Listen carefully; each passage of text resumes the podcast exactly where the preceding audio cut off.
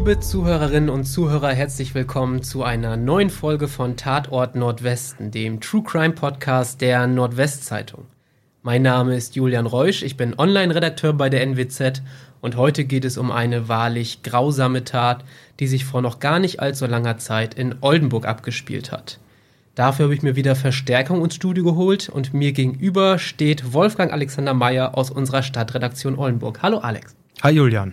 Ich sagte gerade Wolfgang Alexander, nenne dich aber Alex. Erzähl doch mal, ist das okay, dass ich dich Alex nenne eigentlich? Oder? Ja, auf jeden Fall. Ähm, Wolfgang ist so ein, so ein Erbname, den ich von meinem Vater bekommen habe. Das sagt aber eigentlich keiner. Und äh, ich schreibe den immer vor die Artikel, damit man mich von den ganzen anderen Alexander Meyers, die hier in Deutschland unterwegs sind, noch einigermaßen unterscheiden kann. Da gibt es noch ein, zwei wahrscheinlich in Deutschland, nehme ich an. Mindestens. So, du bist bei uns auch der Polizeireporter im Haus und hast schon über viele furchtbare Taten geschrieben.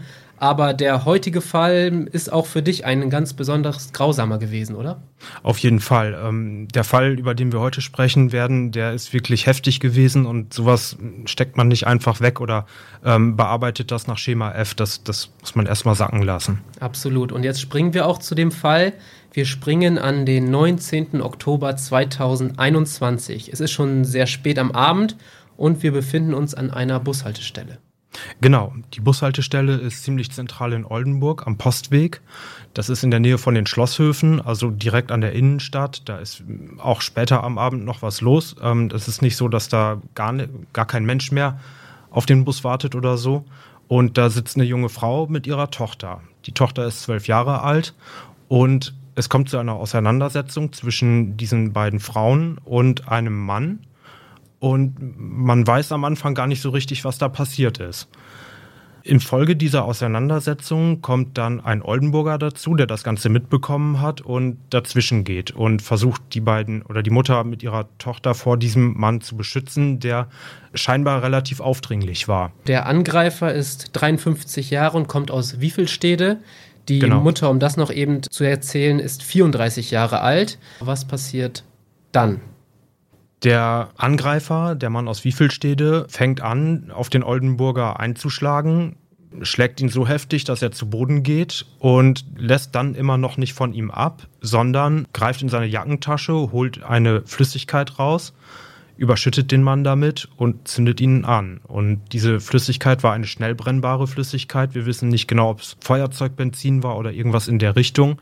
Und ja, der Mann liegt auf dem Boden, fängt Feuer und wird dann zum Glück nach relativ kurzer Zeit von Menschen, die das Ganze beobachtet haben, gelöscht. Also er wird bei lebendigem Leib angezündet.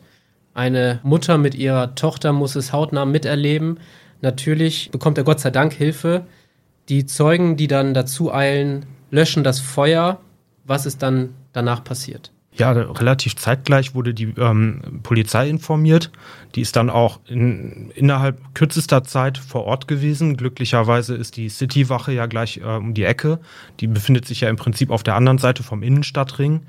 Rettungsdienst ist verständigt worden, war dann auch relativ schnell vor Ort und die haben sich natürlich um den Mann gekümmert. Wie schlimm waren denn seine Verletzungen eigentlich? Kann man das sagen? Die Verletzungen waren ziemlich heftig. Die Brandwunden hat man im ersten Moment natürlich erstmal nur an der Oberfläche gesehen, also an seinem Arm und vor allem im Gesicht. Problematisch an der ganzen Situation war aber, dass er auch innere Verbrennungen in der Lunge hatte. Und das sieht man natürlich nicht auf den ersten Blick, kann sich aber verheerend auswirken. Die Polizei und der Rettungsdienst waren vor Ort, haben den Mann versorgt und dann natürlich auch direkt mit der Spurensicherung und der Befragung der Zeugen angefangen. Was ist eigentlich so gefährlich an Brandverletzungen? Ja, gute Frage. Das ist nicht so ganz einfach zu beantworten, denn es gibt mehrere Dinge, die da ins Spiel kommen. Und das haben wir uns im Zuge der Recherche von Dr. Zaher Yandali, ähm, ich hoffe, ich habe den Namen richtig ausgesprochen, ja. vom Evangelischen Krankenhaus hier in Oldenburg beantworten lassen. Und er hat unter anderem erklärt, dass es durch Brandverletzungen, wenn die Haut massiv geschädigt wird, zu einem sogenannten Volumenschock kommen kann. Das bedeutet, wenn man das ganz einfach runterbricht, dass die Haut eine Barrierefunktion oder auch eine Schutzfunktion für den Körper hat, dass der Körper nicht unkontrolliert Flüssigkeit verliert. Wenn die Haut jetzt geschädigt ist, tritt die Flüssigkeit unkontrolliert aus dem Körper aus an den Wunden und bedeutet dann, dass es einen Flüssigkeitsmangel gibt, der letztendlich zum Tod führen kann. Darüber hinaus sind Brandwunden extrem gefährlich, weil es sehr schnell zu Infektionen auf und innerhalb dieser Wunden kommt, die dann ähm, behandelt werden müssen. Und der dritte Punkt, der angesprochen wurde, war das Inhalationstrauma, was in diesem Fall ja auch ähm, vorlag, was dann letztendlich eine Schädigung der Lunge von innen ist, die man auf den ersten Blick gar nicht sehen kann. Er war auch in Lebensgefahr, kann man dazu sagen, wurde Absolut. dann in einen Krankenwagen ins Krankenhaus gebracht.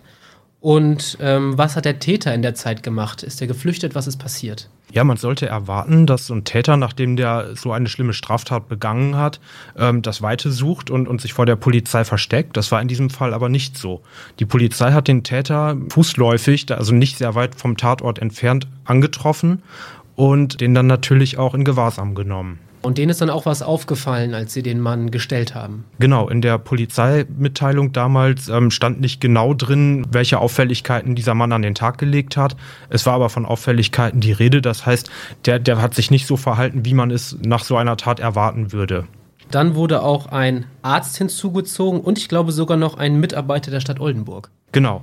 Diese beiden Personen haben den Täter dann untersucht, haben ihn in Augenschein genommen und haben entschieden, dass er in polizeiliche Gewahrsam kommt, beziehungsweise dann in eine psychiatrische Klinik eingewiesen wird, um zu gucken, was ist mit diesem Mann überhaupt los, weil er augenscheinlich ein bisschen neben der Spur stand. Jetzt beginnt dann auch die wirkliche Ermittlungsarbeit der Polizei. Das Problem, der Täter war offenbar nicht vernehmungsfähig, das Opfer auch nicht. Was haben Sie dann vor Ort gemacht? Wie ging es dann weiter?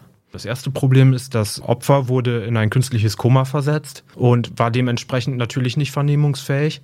Der Täter war nicht vernehmungsfähig, weil er einfach in einem Zustand war, der eine Vernehmung nicht zugelassen hat. Dementsprechend muss die Polizei sich bei der Ermittlungsarbeit dann auf das stützen, was sie vor Ort vorfindet, also die klassische Spurensicherung und sich natürlich mit Zeugen befassen. Einmal mit der Mutter und der Tochter, die ja live dabei waren, und dann mit den Menschen, die vor Ort waren und den Mann, der so beherzt eingegriffen hat, dann gelöscht haben. Du warst dann auch bei der NWZ der Erste, der über diesen Fall berichtet hat. Die Headline war Mann an Haltestelle verprügelt und angezündet. Wie fielen die Reaktionen in Oldenburg auf diesen Fall aus? Ja, die waren relativ heftig. Man kann sich vorstellen, dass so ein Fall Betroffenheit auslöst und natürlich auch emotional was mit einem Leser macht. Und dementsprechend waren in den sozialen Medien natürlich heftige Reaktionen von Vorwürfen, wie kann es passieren, dass jemand so eine grausame Tat verübt, was ist mit unserer Gesellschaft los aber ich glaube, im Großen und Ganzen waren die Menschen einfach fassungslos von, von der Schwere dieser Tat und vor allem von der Situation, die ja doch sehr ungewöhnlich war. Das, das war, also man hat sofort gesehen, das war kein Streit, der irgendwie im Affekt passiert ist, wie das manchmal in der Kneipe vorkommt oder so, wo dann zwei Leute sich in die Köppe kriegen und sich vielleicht eins auf die Nase geben und eine halbe Stunde später ist die Welt wieder in Ordnung. Das hatte hier eine ganz andere Qualität. Kannten sich denn eigentlich Täter und Opfer oder Täter und Frau und Kind, die am Bushaltestelle waren? Gab es da irgendwelche Verbindungen? Also ganz am Anfang war das überhaupt nicht klar. Ähm, dadurch, dass man Täter und Opfer nicht vernehmen konnte, war das lange Zeit ungewiss, ob es irgendeine Vorgeschichte gab oder nicht. Wie sich dann im Laufe der Zeit herausgestellt hat, kannten die sich aber alle untereinander nicht. Also weder die Mutter und die Tochter kannten den Täter oder den Mann, der ihnen dann zur Hilfe geeilt ist, noch kannten sich der Täter und das Opfer. Es dauerte auch über eine Woche, ehe die Polizei dann an die Öffentlichkeit mit Informationen ging. Genau, die Polizei hat natürlich erstmal ermittelt und ähm, teilt die Informationen, die sie bei den Ermittlungen herausfiltert, erst mit, wenn die spruchreif sind, würde ich jetzt mal so ganz klassisch sagen.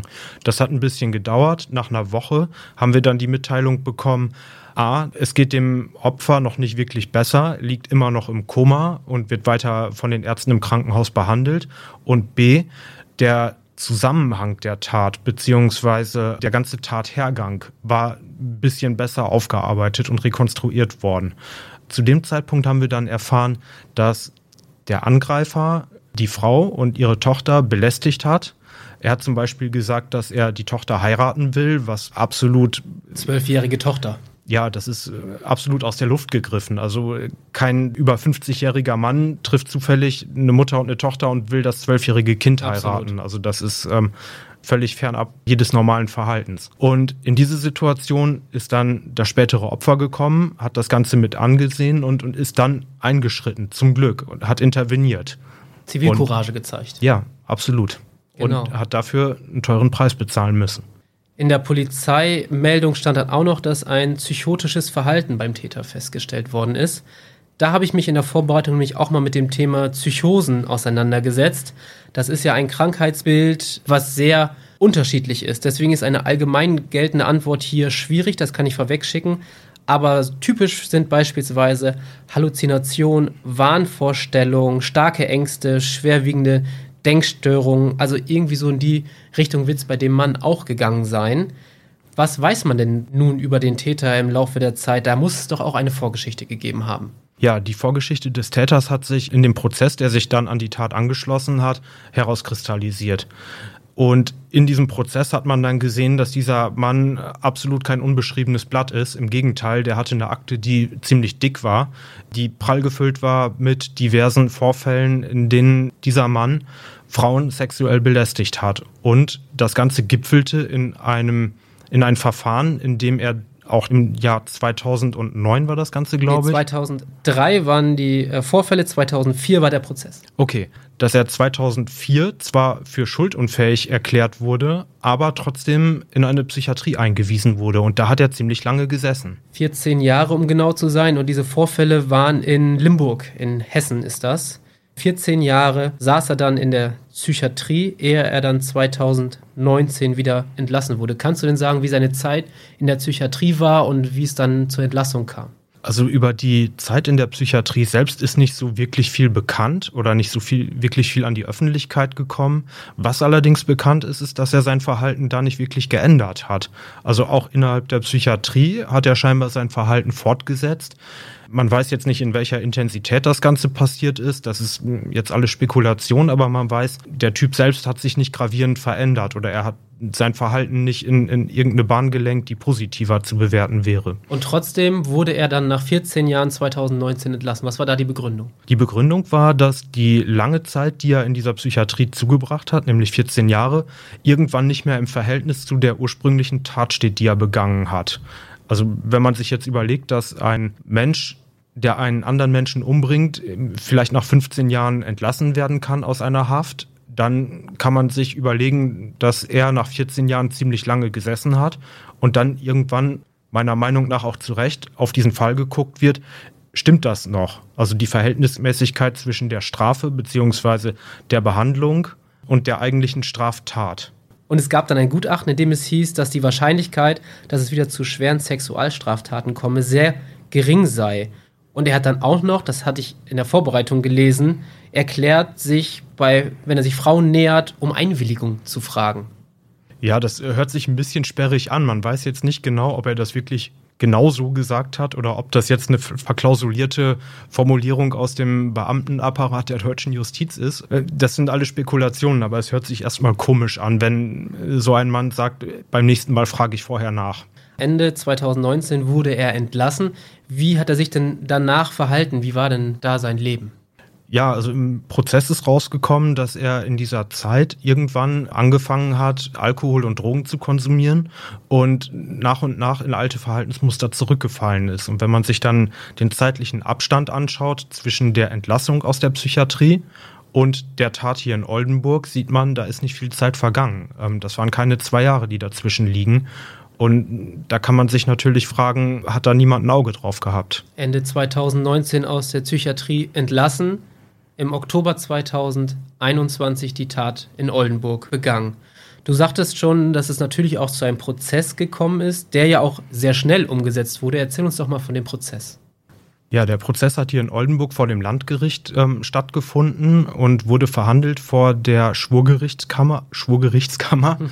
Das bedeutet, also das ist nicht, nicht ein Geschworenengericht, wie man das ähm, aus den amerikanischen Fernsehserien kennt, wo dann zehn Geschworene sitzen, die am Ende entscheiden, ist der Täter schuldig oder nicht, bevor dann das Gerät, äh, Gericht eine Strafe verhängt, sondern es bedeutet, dass ähm, drei Berufsrichter und zwei Laienrichter diesen Fall verhandeln und am Ende gemeinsam ein Urteil fällen.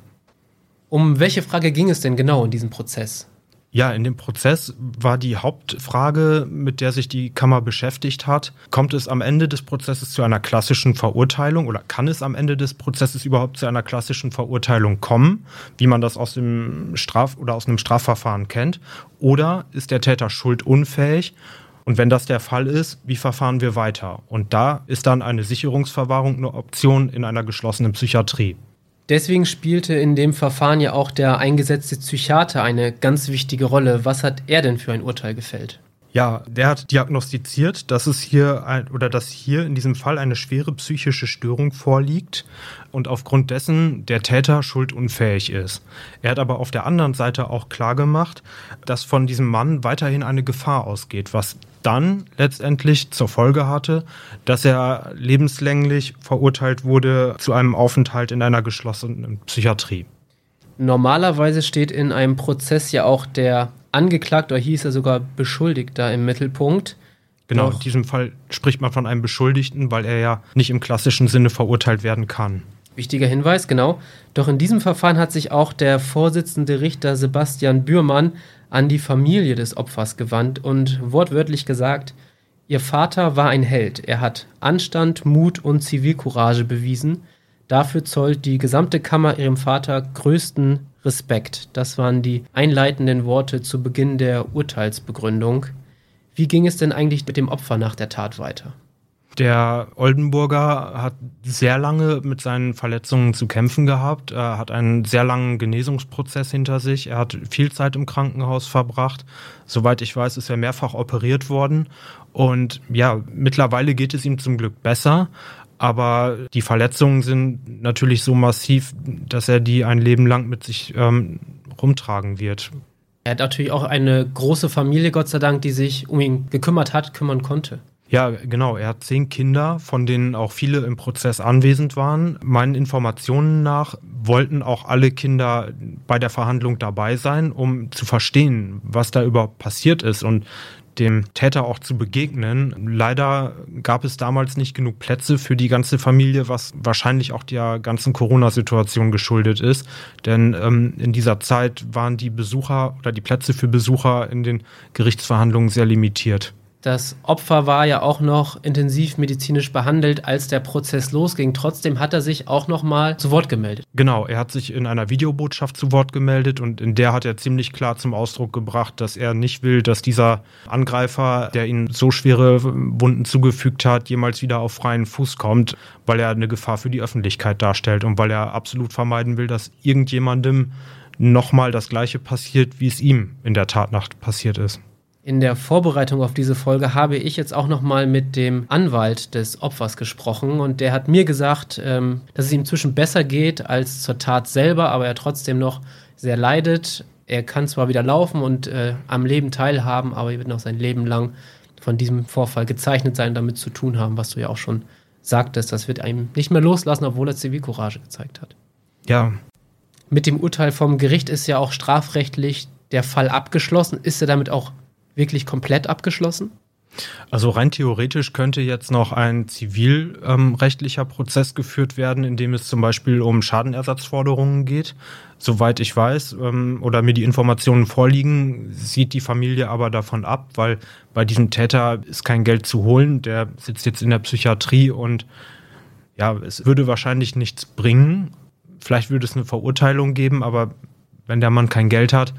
Und der ist ja eh schon quasi weggesperrt, in der Psychiatrie ja. zwar, aber ist ja eh nicht auf freiem Fuß. Eben, also ich kann das verstehen, weil man sich mit diesem Prozess natürlich noch eine große Last ans Bein binden würde. Man würde einen weiten Weg gehen, an dessen Ende dann aber kein konkretes Ergebnis stehen würde. Von daher, ja, durchaus nachvollziehbar, dass die Familie da jetzt nicht anstrebt, noch einen weiteren Prozess zu führen. Lieber Alex, vielen Dank, dass du uns heute über diesen Fall berichtet hast. Gerne. Und danke auch an alle Zuhörerinnen und Zuhörer für das Interesse an unserem Podcast. In zwei Wochen hören wir uns an gleicher Stelle mit einem neuen Fall wieder.